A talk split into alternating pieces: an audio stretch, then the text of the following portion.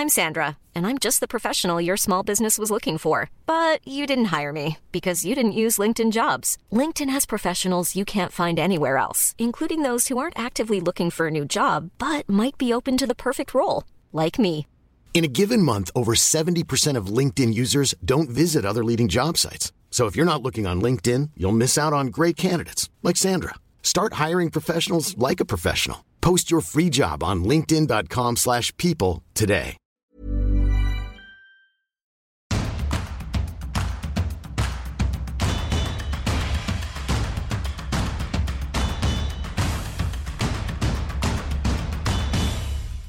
Bonjour à tous et bienvenue dans Tour d'Europe, votre podcast spécialisé dans l'actualité du football européen. Je suis Cyril Morin, journaliste à Eurosport et ce lundi, on commencera par euh, le choc vécu au Groupama Stadium dimanche, la défaite de l'OL.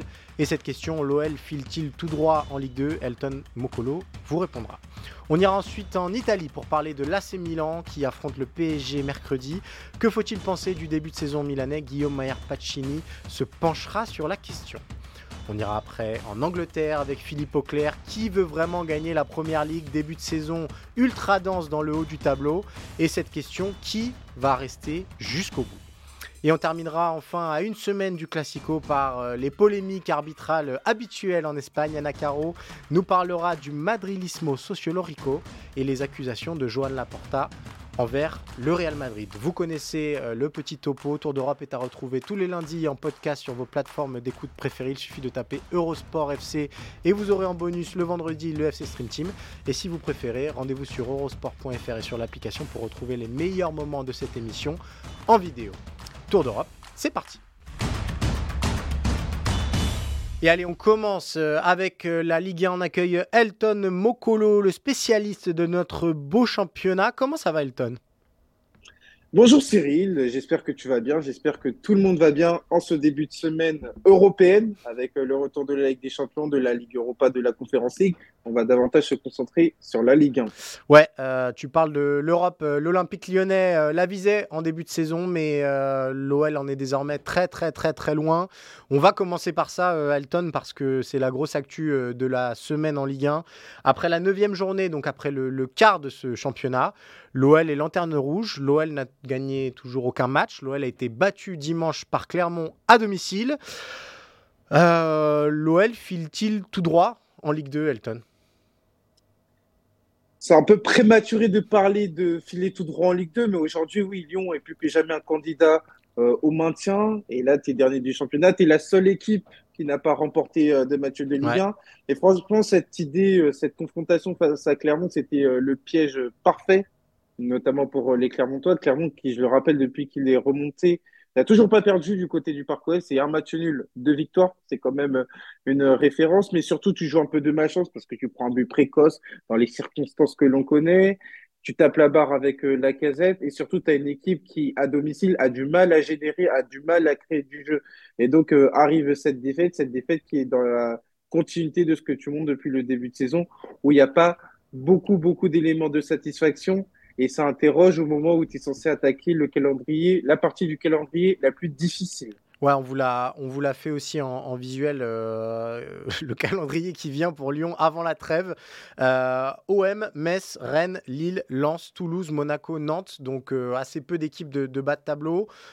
des candidats a priori à l'Europe là aussi tu, me dis que c'est un petit peu prématuré pour l'OL, mais euh, Opta nous a appris euh, hier que 14 équipes sur 17 qui étaient dans la situation de l'OL euh, après 9 journées de, Ligue 1 ont fini par descendre. Et comme tu l'as dit, dans le jeu, voilà, le match face à Clermont, il n'y a pas non plus 40 occasions très franches et Moridio fait pas un match exceptionnel pour sauver Clermont. il faut combien de temps encore pour que l'OL se réveille, en fait, tout simplement? Non, mais aujourd'hui, c'est indiscutable. Au 23 octobre, Lyon mérite d'aller en Ligue 2. Ça, il n'y a pas de problème. Et c'est vrai que même dans l'environnement extérieur, notamment chez nous, les journalistes, c'est difficile d'envisager l'Olympique lyonnais en Ligue 2. Et les faits sont têtus, à savoir que c'est une équipe qui est en difficulté, c'est une équipe qui, au contraire de Clermont, qui pour moi mérite un meilleur classement, ne montre pas de signes positifs.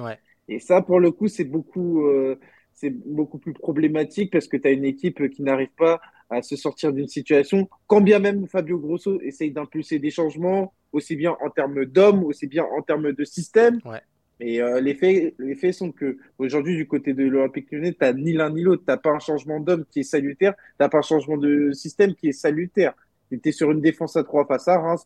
Hier soir, tu étais sur un 4-2-3-1, sans pour autant qu'il y ait la meilleure version de l'Olympique lyonnais qui soit ressortie. On, a vu aussi euh, John Textor qui était présent euh, au Groupama Stadium, euh, qui est venu s'exprimer au micro de, Prime Video. Expliquant que pour lui, c'était aberrant, grosso modo, qu'on parle de, de, relégation pour l'Olympique lyonnais. Est-ce que c'est pas finalement le symbole parfait de cette OL un petit peu déconnecté de son objectif premier aujourd'hui, à savoir se sauver? C'est une prise de parole qui pour moi est téméraire. Alors, j'entends bien ce que veut dire Textor, à savoir qu'il est aussi dans une optique de protéger son groupe et qu'il ne peut pas arriver notamment devant les journalistes et expliquer qu'aujourd'hui, oui, euh, on est un candidat à la descente.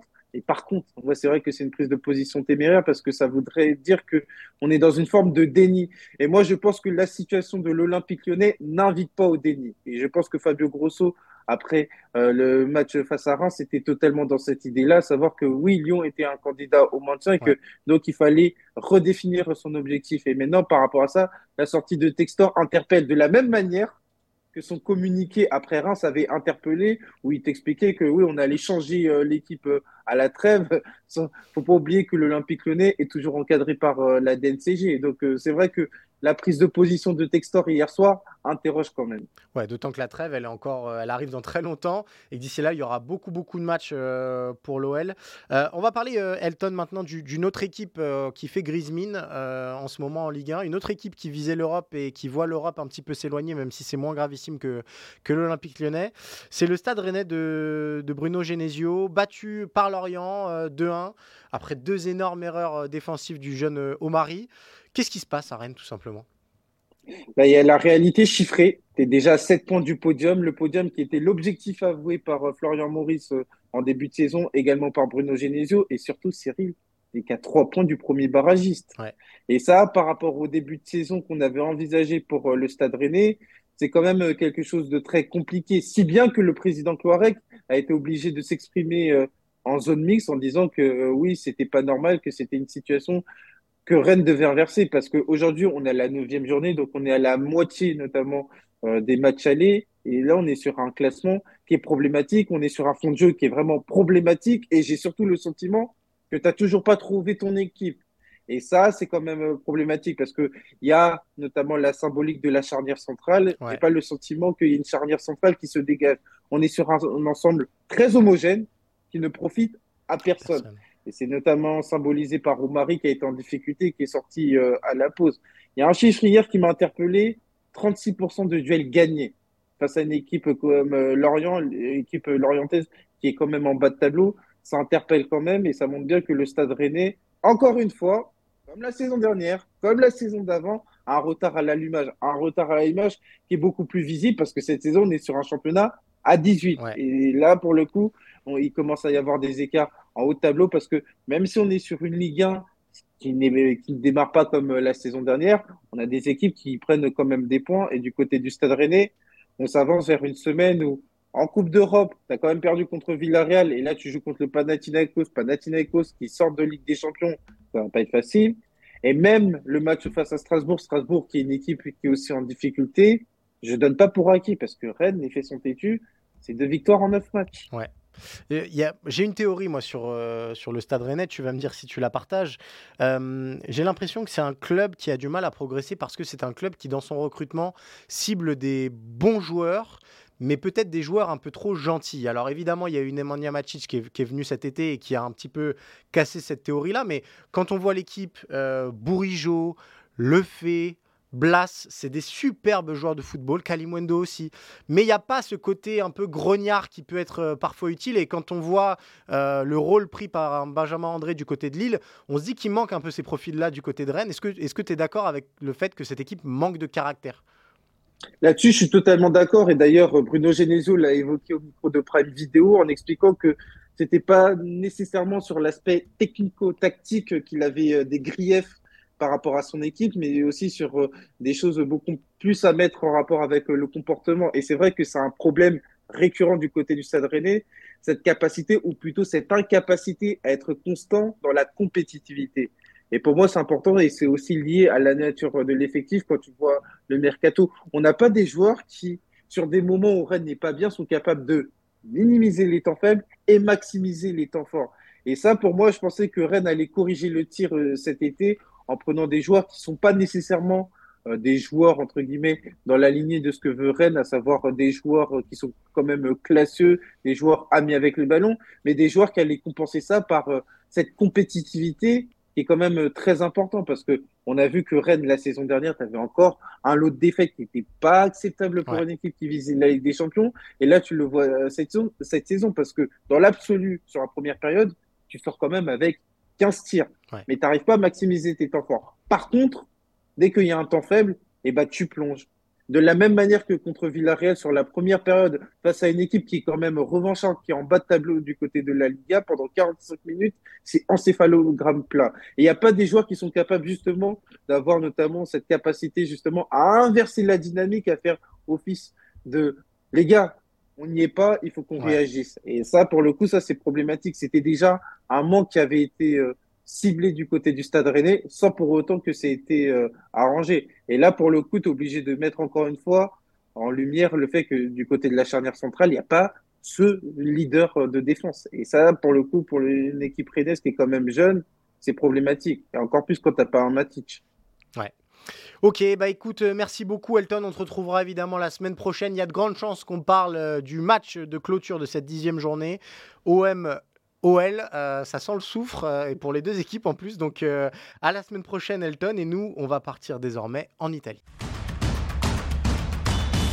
Nous voici donc en Italie, on retrouve Guillaume Maillard Pacini. Vous le savez, dans Tour d'Europe, on a des petits gimmicks qu'on adore. Il y a le thé de Philippe Auclair, mais il y a surtout la tenue de Guillaume Maillard Pacini. D'habitude, il est en chemise, mais L'hiver arrive, Guillaume a sorti son plus beau col roulé. Comment ça va, Guillaume? Écoute, ça va. Tu as raison. C'est, je me prépare un hiver un peu, un peu rugueux. Donc voilà, j'ai sorti le col roulé pour la première fois de la saison. C'est avec toi, Cyril, que je le sors. Sache-le. Alors, tu m'offres une transition rêvée avec ton col roulé, puisque on va parler de la ville de la mode et de Milan. Euh, L'AC Milan qui euh, vient au Parc des Princes ce mercredi après un début de saison qu'on a du mal à juger en fait. Euh, pour être très sincère avec toi, euh, Guillaume, L'AC Milan est deuxième de Serie A, mais l'AC Milan est déjà dernier du groupe euh, F, avec deux petits points, deux nuls 0-0 face à Newcastle et face à Dortmund.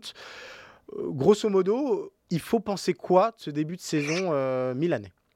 Écoute, c'est plutôt un bon début de saison quand même parce que le calendrier en série n'était pas simple. bon, alors, ils ont perdu hier contre, contre la You dimanche.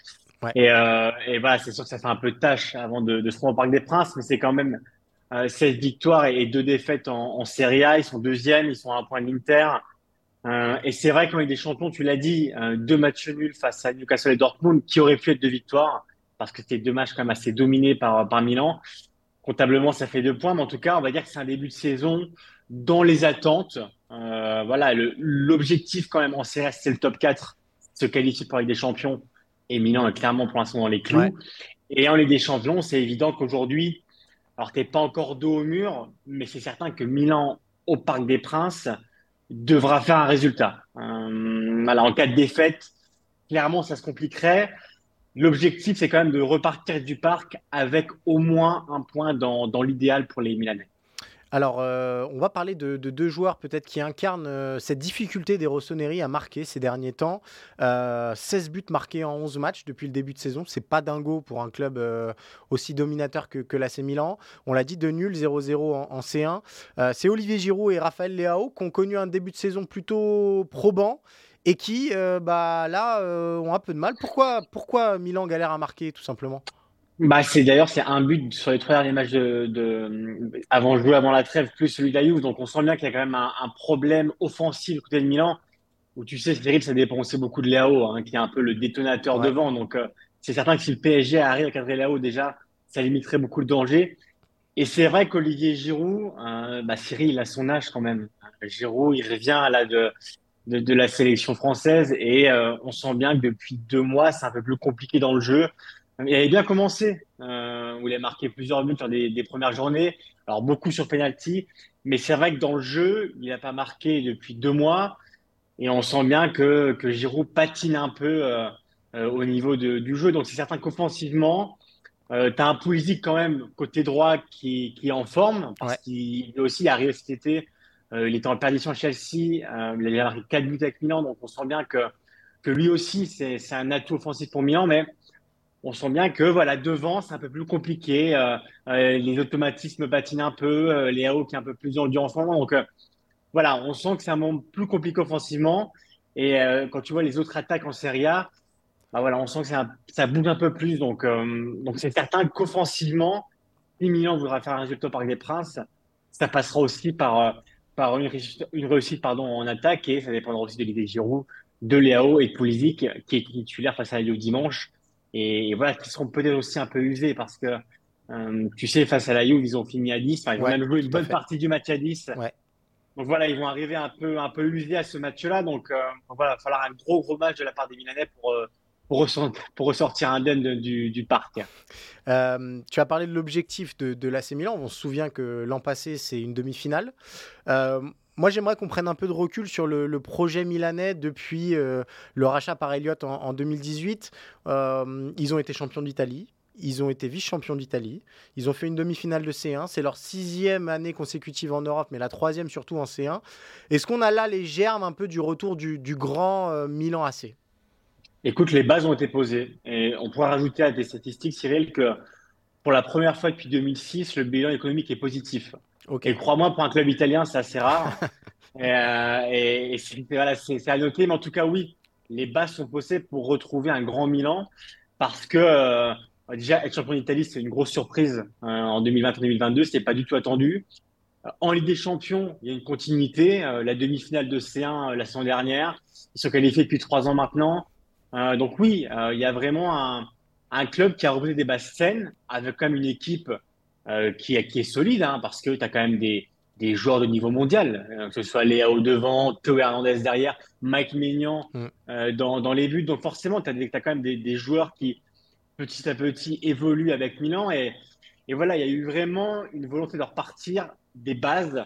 Il faut se rappeler, Cyril, qu'avant, on va dire, cette, cette période plus saine, euh, l'ère chinoise avec euh, le président Yang Gongli, ça va être assez compliqué. Et euh, la dernière année de l'ère chinoise, donc 2018-2019, faut savoir que l'AC Milan avait failli ne pas s'inscrire à la Serie A tellement le bilan économique était dramatique. Ah ouais, Je te laisse imaginer quand même que si Milan s'inscrivait pas en Serie A, c'était faillite du club. C'était quelque chose à l'époque d'assez dingue. Et depuis, il y a eu un parcours voilà de pour avoir des bases plus saines au niveau de l'équipe, au niveau des finances. Et aujourd'hui, euh, voilà, tu arrives avec euh, une équipe qui est solide, qui est clairement ancrée en Ligue des Champions, euh, qui est, il y a deux ans, était, était championne. donc oui, tu as vraiment des, des, bonnes bases. Après, il va falloir que ça perdure dans le temps, mais c'est une équipe qui est assez jeune. Hein. C'est la deuxième équipe la plus jeune de Serie A. Donc honnêtement, oui, tu as vraiment as un futur quand même qui s'annonce. On peut pas dire grandiose parce que ce serait, ce serait trop, trop gros, mais tu as un futur, on va dire, plus sain et voilà, tu as des bonnes bases qui sont posées pour, euh, pour la suite. Eh bien, écoute, on verra ce passage au crash test Paris Saint-Germain pour euh, l'AC Milan euh, mercredi. Merci beaucoup, Guillaume. Et nous, on va partir désormais en Angleterre. On arrive donc en Angleterre. On retrouve Philippe Auclair et sa cup of tea habituelle. Comment ça va, Philippe?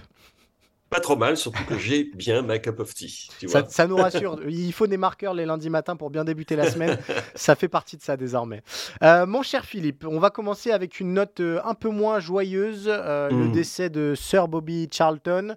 On a vu beaucoup d'hommages, évidemment, sur les pelouses de, de Première Ligue ce week-end, mais on a vu aussi euh, des choses pas acceptables euh, qui sont très relayées, très commentées ce lundi matin euh, par la presse britannique, notamment du côté de, de Manchester City. Est-ce que tu peux nous en toucher deux mots? Que s'est-il passé, tout simplement?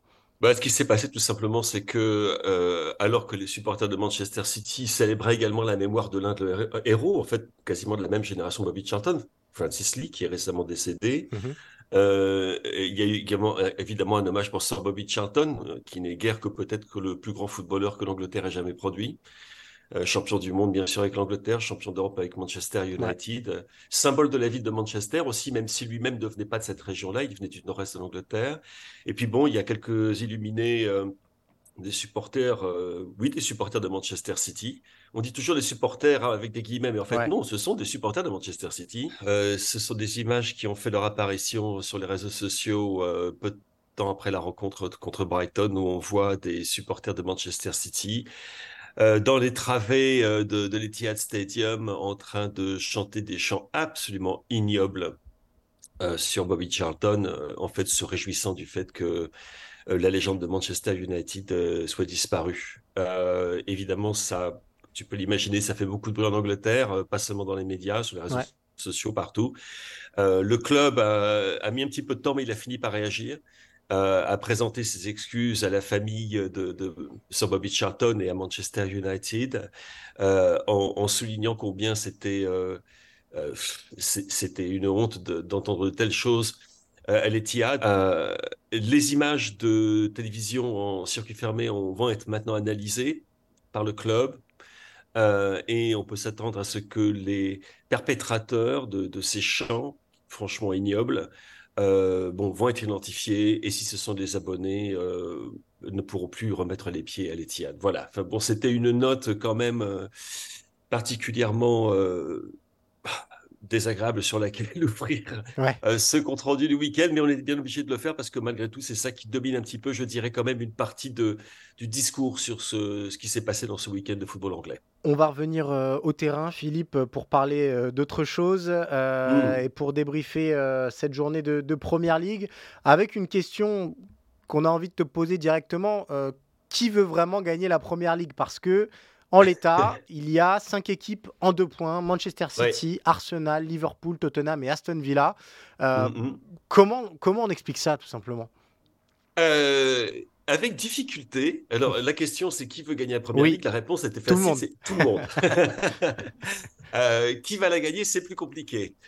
pourquoi on en est là? C'est aussi assez compliqué parce qu'en fait, de ça, toutes ces équipes ne sont pas nécessairement dans la meilleure des formes. Ok.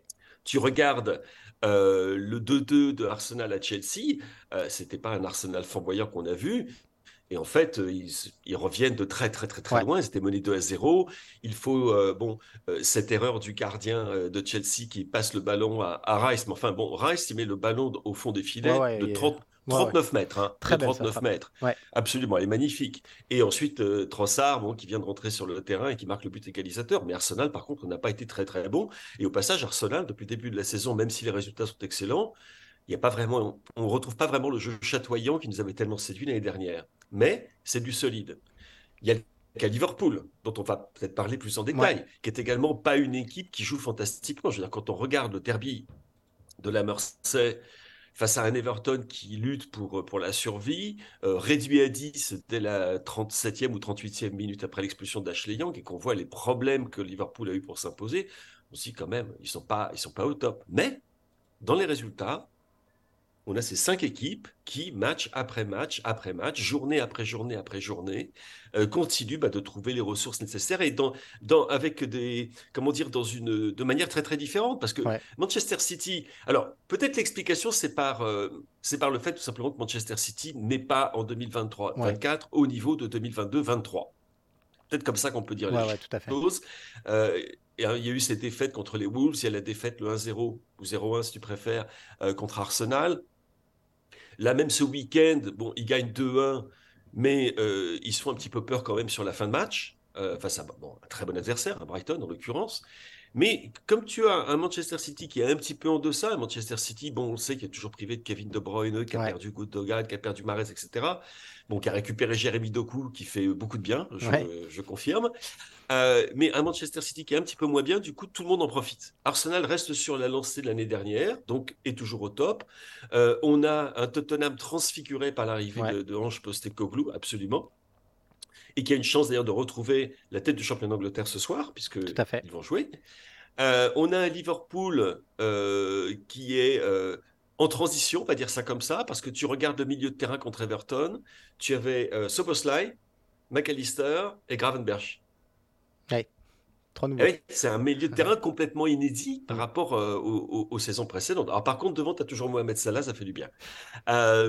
Et donc, tu as une équipe, qui, une équipe qui, est en train de, qui est en transition, mais qui le fait de manière solide, ce qui n'est pas nécessairement un adjectif qu'on associerait au Liverpool, de Klopp. Et puis, tu as le cas Aston Villa, qui est quand même l'une des histoires de la saison, parce que là, bon, on, est, on est bien obligé de parler d'eux comme de véritables prétendants euh, euh, au top 4. Et en fait, ils sont parfaitement placés dans l'embuscade. Je crois qu'ils sont à leur place, cinquième. Mais s'il y en a un des top 4 du top 4 qui flanche, Villa sera là. Et n'oublions pas, mine de rien, que Chelsea est en train de revenir. Oui. Oui, oui, oui. Ça fait plusieurs euh, semaines que tu nous en parles dans Tour d'Europe, petit à petit. Absolument, et que, et que petit à petit, Chelsea fait son nid, et que euh, je ne désespère pas non plus de voir Manchester United reprendre des couleurs. Donc, à mon avis, on est parti pour une saison euh, absolument passionnante, fascinante, où le petit coup de moins bien du, ah, du, favoritissime de la Première Ligue et euh, donne l'opportunité à ses poursuivants qui ont repris des couleurs après des saisons un petit peu compliquées de pouvoir bah, combler la distance, le, fossé qui les séparait de ce, cet ogre qu'est Manchester City. Alors, mon cher Philippe, euh, j'aimerais qu'on parle d'une équipe que tu as mentionnée, euh, les Reds de mmh. Liverpool, parce qu'en France, on en parle pas beaucoup, si ce n'est pas du tout.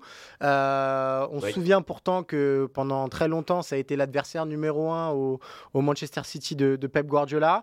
La saison dernière, ça a été compliqué. On avait déjà dit que cette équipe était en transition. Tu viens de nous redire qu'elle était encore en transition, mais est-ce que la transition a avancé? Ça avance parce que euh, les joueurs qui sont arrivés euh, à l'intersaison commencent à faire leur trou. Je pense, bon, Zoboslai, c'est fait. Euh, McAllister, euh, c'est en passe de se faire. Il était très bon au départ, ensuite de quoi il a été obligé de rejoindre la sélection euh, argentine et, les, toutes ces trêves internationales l'ont un petit peu, un petit peu chahuté son jeu, on va dire comme ça. Il n'a pas tout à fait le même rayonnement, mais il revient. Et quant à Gravenberch, bon, je pense que tout le monde sait qu'on a affaire à un super, super talent. Là, c'est la mise en place. C'était sa première titularisation. Mmh Donc, petit à petit, les choses, les, les choses se mettent en place. Le coup dur, c'est évidemment la blessure d'Andy Robertson. Euh, avec, l'Écosse, blessure à l'épaule, out pour trois mois. Donc, euh, il va falloir faire avec Costas Simica sur le côté gauche. Bon, ça devrait le faire.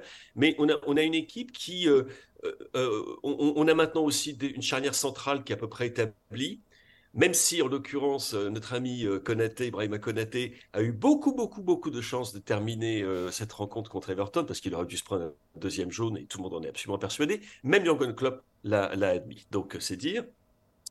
Trent Alexander-Arnold, on retrouve quand même le Trent d'il y a un an et demi, deux ans. Et, du coup, bah, voilà. Et, j'ai regardé un petit peu le programme de Liverpool au passage. prochain match, ils accueillent Nottingham Forest. Ensuite, ils vont à Luton. Puis ils accueillent Brentford. Ouais. Ça peut faire 9 sur 9. ça pourrait bien faire 9 points, ça. Hein. Ça pourrait bien faire 9 sur 9. Et du coup, bah, ils continuent. Et, quelle, est, quelle sera l'équipe contre laquelle ils joueront après le match contre Brentford? Tu as la trêve internationale, encore une. Et derrière, Manchester City à Manchester City. Et est-ce que je vous convie le 25 novembre au ah, bah, passage, 13h30, coup d'envoi. Euh, Magnifique. Merci pour le rendez-vous. Est-ce que euh, la tonalité médiatique autour des Reds est un petit peu la même en Angleterre que celle qu'on a en France actuellement? C'est-à-dire que c'est un peu l'outsider dont personne ne parle, quoi. C'est la discrétion absolue. En fait, on parle des problèmes de Manchester City ou du regain de Manchester City. On parle bien évidemment toujours d'Arsenal. On parle aussi des équipes qui surprennent, comme Tottenham Brighton et Aston Villa, qui, euh, et on parle beaucoup de Manchester United, bien évidemment, à cause de la reprise qui semble confirmer. Je prends toujours des, Je toujours des pincettes, parce qu'on ne sait jamais. 25% euh, donc du capital qui passerait à, à, Sir Jim Radcliffe et euh, qui au passage Radcliffe prendrait la tête des opérations de football de Manchester United. Hein. Donc ce serait 25% des actions mais 95% du foot. On va dire ça comme ça. Euh, et, donc, tout cela fait que on oublie un petit peu que cette équipe de, Liverpool, ben, si on regarde son sa, trajectoire pardon, depuis le début de la saison, le seul match qu'ils aient perdu, tu te souviens peut-être de ce match complètement hallucinant contre Tottenham, euh, où ils sont à d'abord 10 contre 11, avec l'expulsion de, de, euh, c'était Curtis Jones, voilà, ça me revient. Curtis Jones qui commence, le premier, et la deuxième expulsion de Diogo Jota. Donc ils terminent à 9. Et ils sont là il s'accroche, il s'accroche, il s'accroche. On est à la 96e minute lorsque le pauvre Joël Matip marque, contre son camp.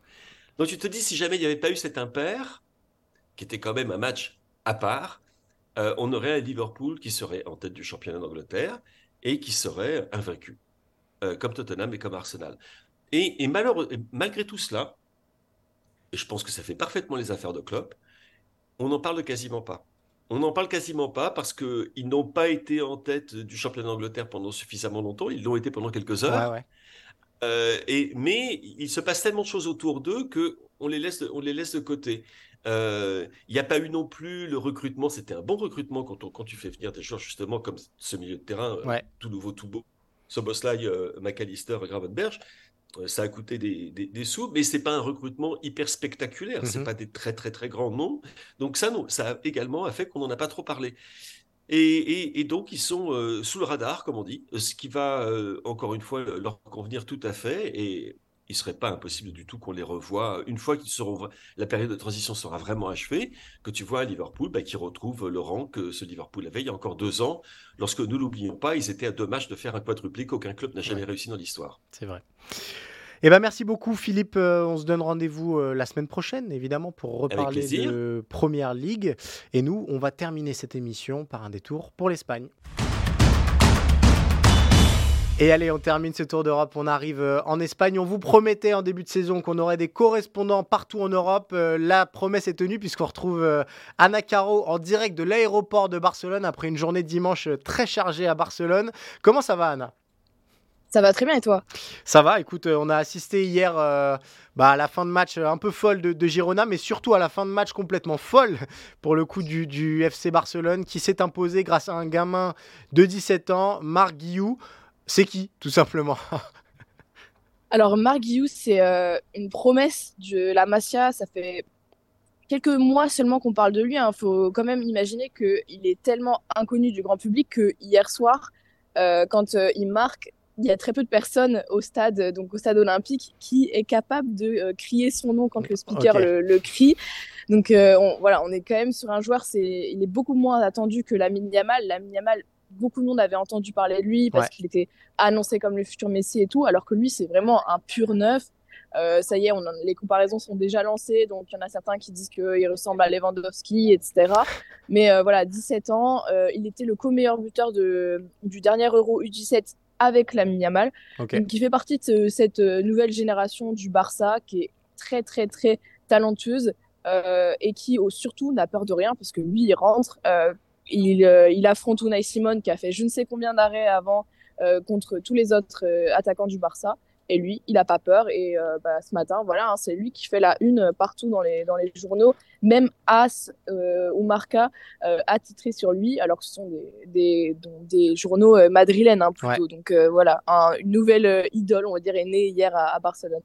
Alors cette victoire du Barça, elle tombe bien puisqu'elle nous offre un décorum parfait avant le premier classico, de, de la semaine prochaine. on a vu ces derniers jours, euh, des polémiques montées concernant euh, l'arbitrage euh, accordé au, Real Madrid et notamment des, critiques envers Carlo Ancelotti qui s'était plaint de l'arbitrage après le match face à, Séville. On a vu Joan Laporta qui a été très offensif. il y a une campagne orchestrée pour déstabiliser de la part de certaines personnes, de, de certains organismes qui profitent du cas Negreira pour développer toute une campagne féroce et sans précédent qui fait du mal au club et il dénonce le madrilismo sociolorico. Est-ce que tu peux nous expliquer ce que c'est? Euh, Alors ouais, c'est un terme que seul Joan Laporta emploie. C'est la première fois qu'on l'entend. Euh, c'est un terme un peu, euh, on va dire, fourre-tout, hein, parce qu'il met beaucoup de choses dedans. Évidemment, il parle de l'affaire Negreira, euh, je pense que lui, surtout, Joan Laporta a très mal digéré le fait qu'il soit à son tour inculpé euh, dans l'affaire Negra, parce que jusque-là, c'était juste le Barça, Sandro Rossell et donc Bartomeu qui étaient impliqués euh, directement dans l'affaire Negra. Là, maintenant, il y a lui aussi.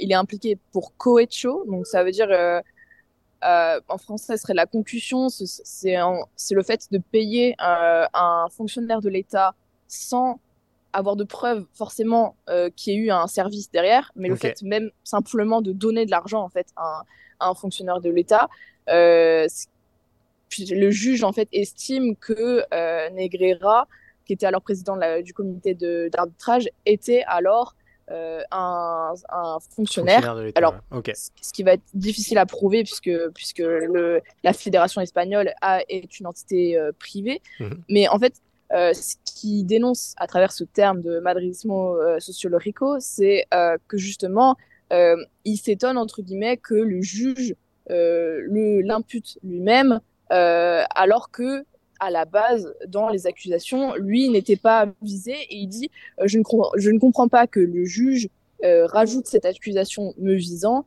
euh, alors que normalement, les nouvelles accusations, elles doivent venir de la partie adverse et elles doivent pas venir du juge directement en charge du dossier. Et c'est dans ce contexte-là qu'il dit que à la tête de beaucoup d'entités en Espagne, donc au sein de la justice, mais au sein aussi des départements sportifs et, d'autres euh, politiques, etc., euh, il y a une forme de madridismo où énormément de euh, personnes au pouvoir seraient supporters du Real Madrid et dans ce cadre-là favoriseraient le Real Madrid.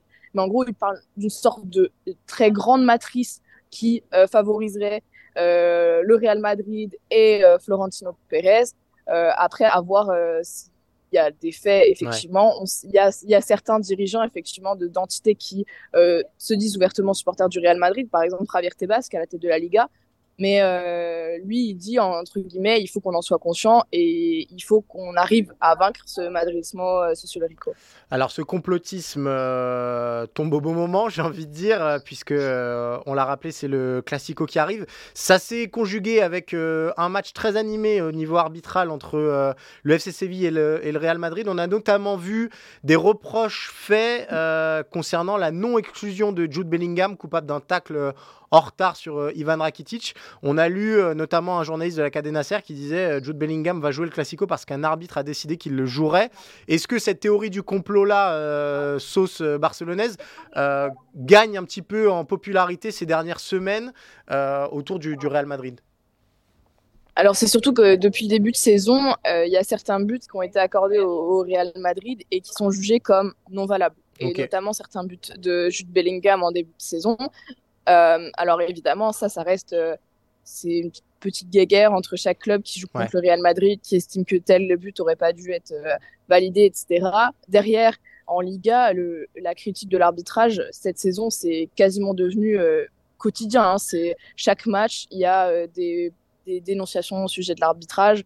Donc c'est une sorte de, de de feuilleton de de, feuilleton et, le fait que euh, maintenant il n'y a plus vraiment de sanctions pour ceux qui critiquent l'arbitrage fait que ça continue. Mais si on prend donc oui le cas de Jude Bellingham qui va donc va jouer le Classico parce qu'il n'a pas pris rouge, euh, il y a aussi une faute sur Vinicius qui n'a pas été sifflée dans la surface. Enfin, il y a, d'autres erreurs. Y a, un but refusé sur une faute de Rudiger qui est bon, qui est discutable, on va dire.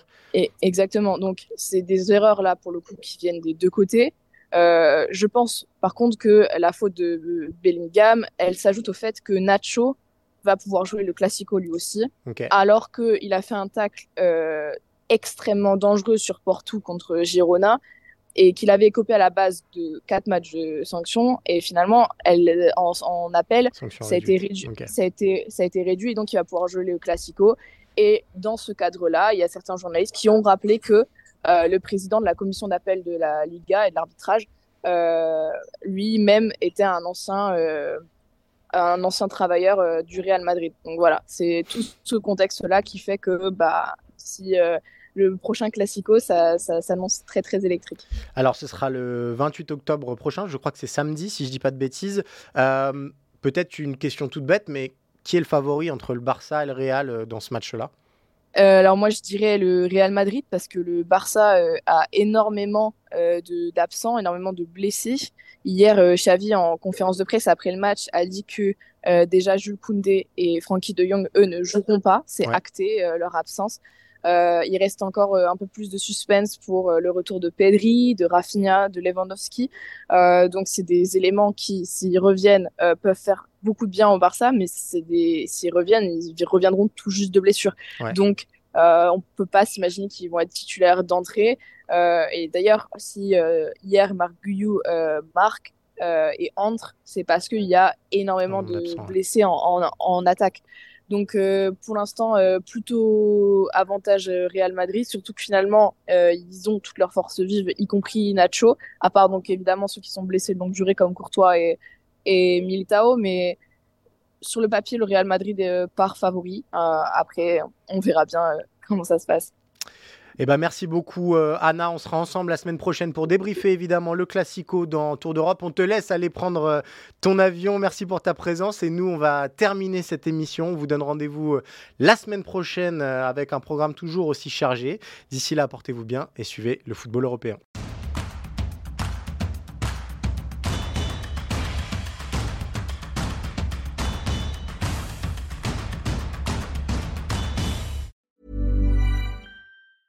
Mom deserves the best, and there's no better place to shop for Mother's Day than Whole Foods Market. They're your destination for unbeatable savings, from premium gifts to show-stopping flowers and irresistible desserts. Start by saving 33% with Prime on all body care and candles. Then get a 15-stem bunch of tulips for just $9.99 each with Prime. Round out Mom's menu with festive rosé, irresistible berry chantilly cake, and more special treats. Come celebrate Mother's Day at Whole Foods Market.